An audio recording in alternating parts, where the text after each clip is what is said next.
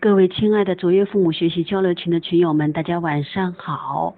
我是今天的微分享的分主分享人方景。上面我们的群管理员已经发送了我的个人简历，以及今天晚上的我们的分享主题。可以说，刚刚在另外一个亲子的交流群里面做了一个关于和孩子一起立规则的微课堂的分享。现在发觉。呃，有一个学习的手机网络的发达带来学习一个最大的便利，就是我们学习真的是变得简单了，对吧？其实也不知道失掉了是不是失掉了另外一样东西，就是我们全身心投入的去学习的时间是否增加了还是减少了呢？呃，这个其实是有利有弊的，就像我们。常常说我是在呃玩用手机高效了，但是我们如果沉迷其中，会少到了很多。我们所有的育儿仅仅只靠呃网络可以解决的话，啊，也许是人类的进步，不过从某种方面来说，也许是人类的退步。各位可能。呃，父母会觉得越来越奇怪了，可能会有一点点人发出奇怪，为什么你会说方老师？为什么你呃从幼儿的分享要做到青春期呢？呃，是的，这个有很大一个关系，就是与卓越父母国际研究院的平台上现在开设的一个青春期系统是有关系的。我们的青春期系统的那个主主要的专家导师呢，就是陈玉云老师。大家也可以到网上去搜索陈玉云老师是干嘛的呢？他其实他在国内最研最前沿最研究的不是青不是青春期，最早开始出名的是他做了整整十年公益的婚姻家庭的咨询，在这个咨询的过程中呢，他越来越发觉孩子们应该不是孩子们了，说习惯，对不起，我我的口误，因为我习惯说孩子们。婚姻家庭里面的很多状况，嗯，如果最终溯源的话，就是始于青春期，嗯，因为青春期是婚姻的前面的前奏区，没有前面的前奏，你就像他常常说的一句话，我与其在下游抗洪抢险，不如到上游植树造林，所以，嗯，陈云老师就从。呃，亲，嗯，婚姻家庭那个关系里面延伸到青春期来了，青春期是未来的婚姻家庭的预演期，很多婚姻家庭出现状况的问题也是从这里开始的，而我个人就从原来的专门讲小孩子的为主的，到现在也越来越多，为什么有？当时让我们卓越平台的亲子导师们选择你最早攻克的一个系统的时候，我们要说先精后通的时候，我第一项嗯优先的选择选择青春期呢，那是因为呃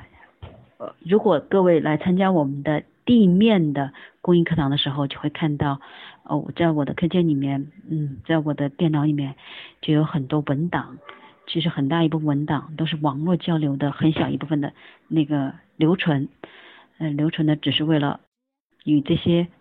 未来跟进和更好的、更有针对性的对这些个案进行辅导。而这些辅导，光从名字上看，你就会发觉绝大部分都是始于青春期的孩子们。说啊，我嗯念念念给大家听听看，比如十岁女孩的人际交往。十四岁初中生的关于网络沉溺，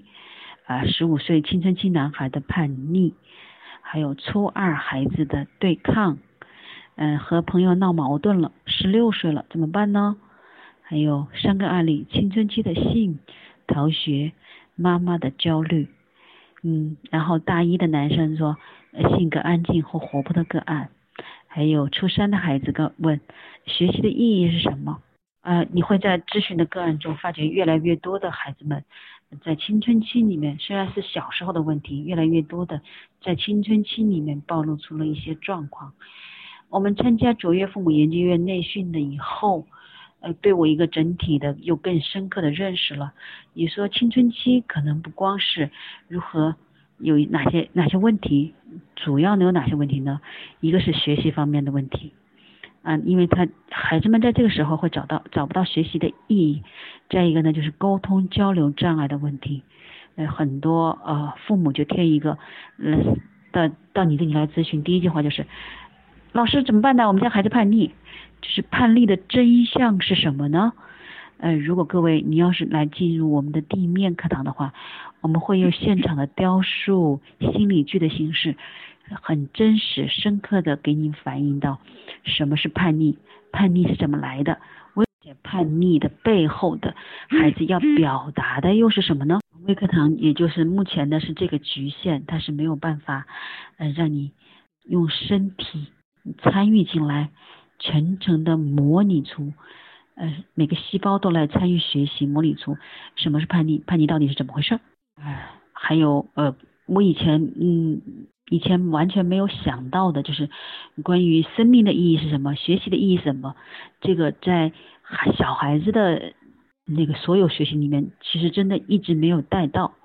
可能我们会注重身体的保护，但是我们真的没有，因为只有在十二岁到十四岁之间，人的逻辑思维能力发展起来以后。他才会去探究这些是什么原因，我们称其为哲学的反思。这个时候才开始建立的时候，呃，需要有人来引领。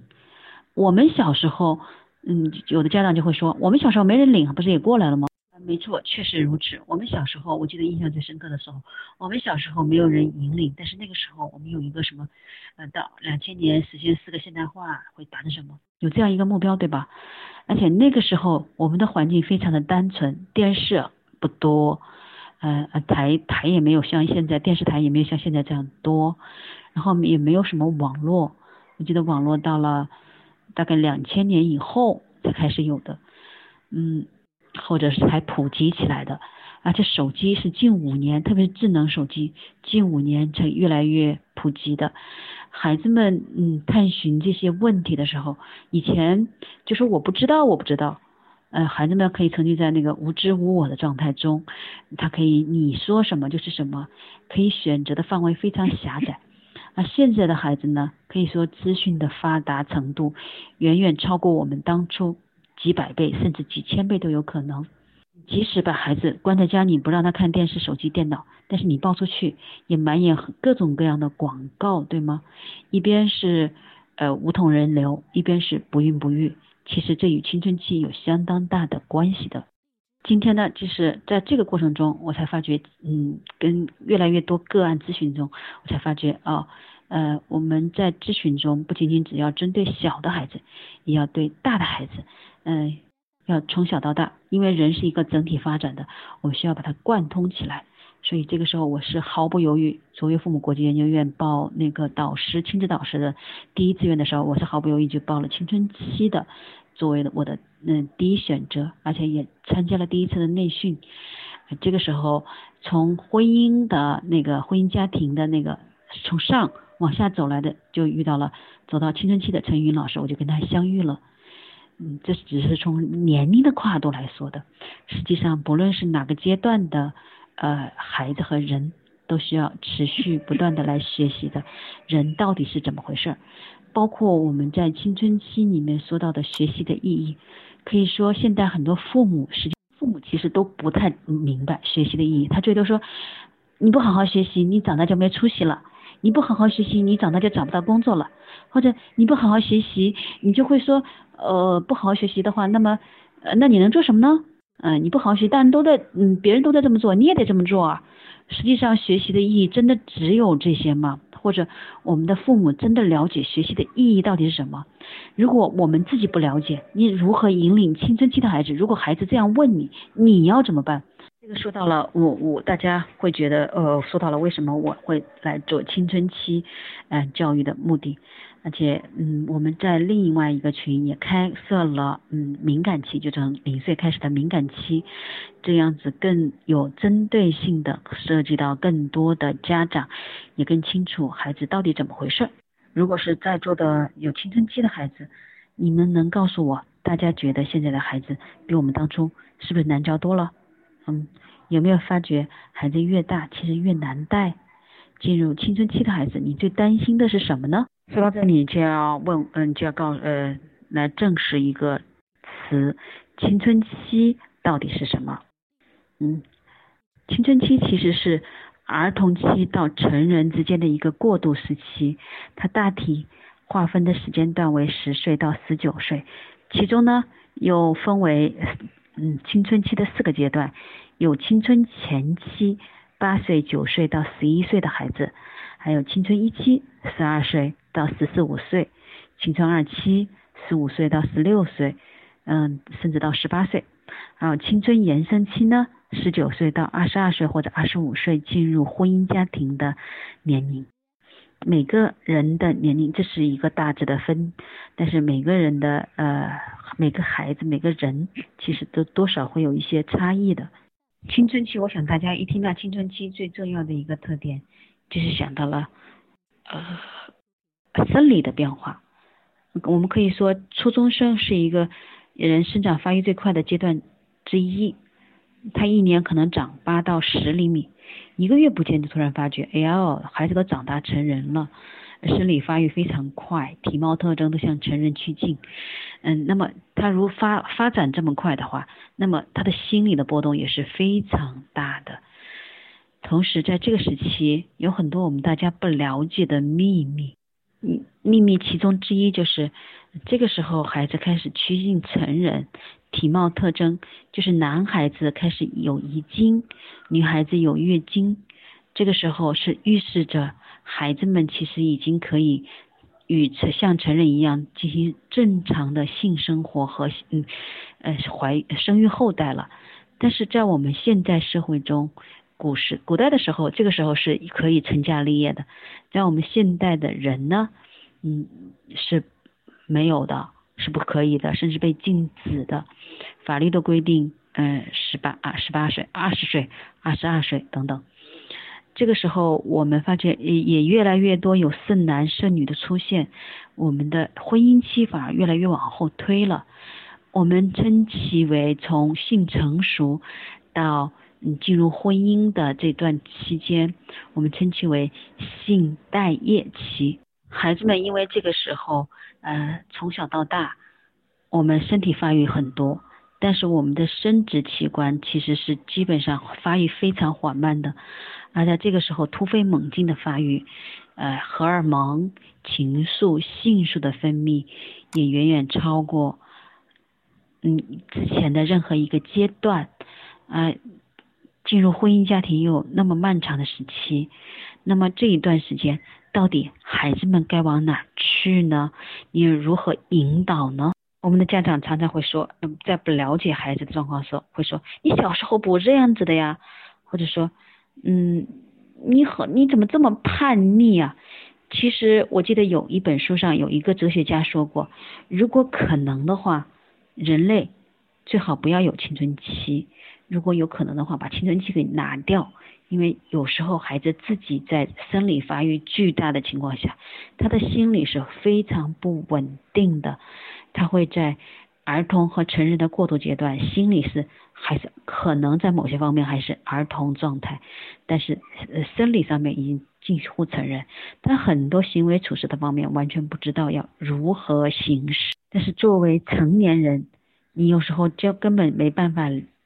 理解或者是反应过来，孩子是在身体上与成人近视，心理上可能还远远没有达到这种程度。这时候，我们的青春期教育基本上是空白的，也不能说空白，应该说，下面我们来看看青春期教育到底是个什么样的现状啊？嗯，家长呢本身在青春期不曾了解过这样的教育，当时都是懵懵懂懂过来的，但是那个时候的环境和现在完全不一样，对吗？而且有一些家长怕讲了会教唆孩子，比如告诉孩子，你现在已经可以成为让别人嗯怀孕或者是嗯做性行为的的行为，你要如何来保护自己？有的家长就认为这样子会不会教唆孩子，提醒孩子你可以做性行为了吗？真的不是这样子的。还有一些家长认为这些东西是无师自通的。我小时候，我们以前也没有人这么做过啊，怎么会这样子呢？我们的学校在干嘛呢？我们学校教育首先是应试教育的压力是超级大的，大家都知道，初中、高中的孩子压力甚至大过大学，正好跟国外是相反的。而且在这个时候，学校里面因为应试教育如此之大，压缩的是什么？压缩是体育、音乐、美术这样的副科，而体育在青春期孩子，呃呃发泄情绪、性性情愫、性素和荷尔蒙方面是发挥。